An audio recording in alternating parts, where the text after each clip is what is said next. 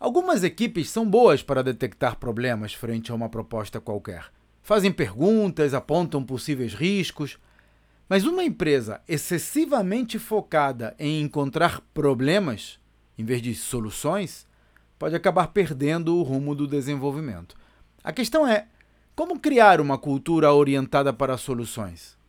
Bom, você pode começar dando o exemplo. Em vez de dizer aqui isso não vai funcionar, reflita sobre como você pode criar um ambiente que permita a criatividade e o pensamento crítico no seu negócio.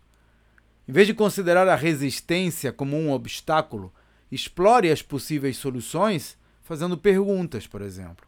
Se necessário, convide um consultor ou chame pessoas de fora da empresa para ajudar a desencadear novas frentes de exploração. Esse é um dos temas que abordo nos meus treinamentos para ajudar empresários a captar recursos com investidores ou vender as suas empresas por várias vezes o que elas valem hoje. Conheça os detalhes no meu site claudionazajon.com.br. Até a próxima.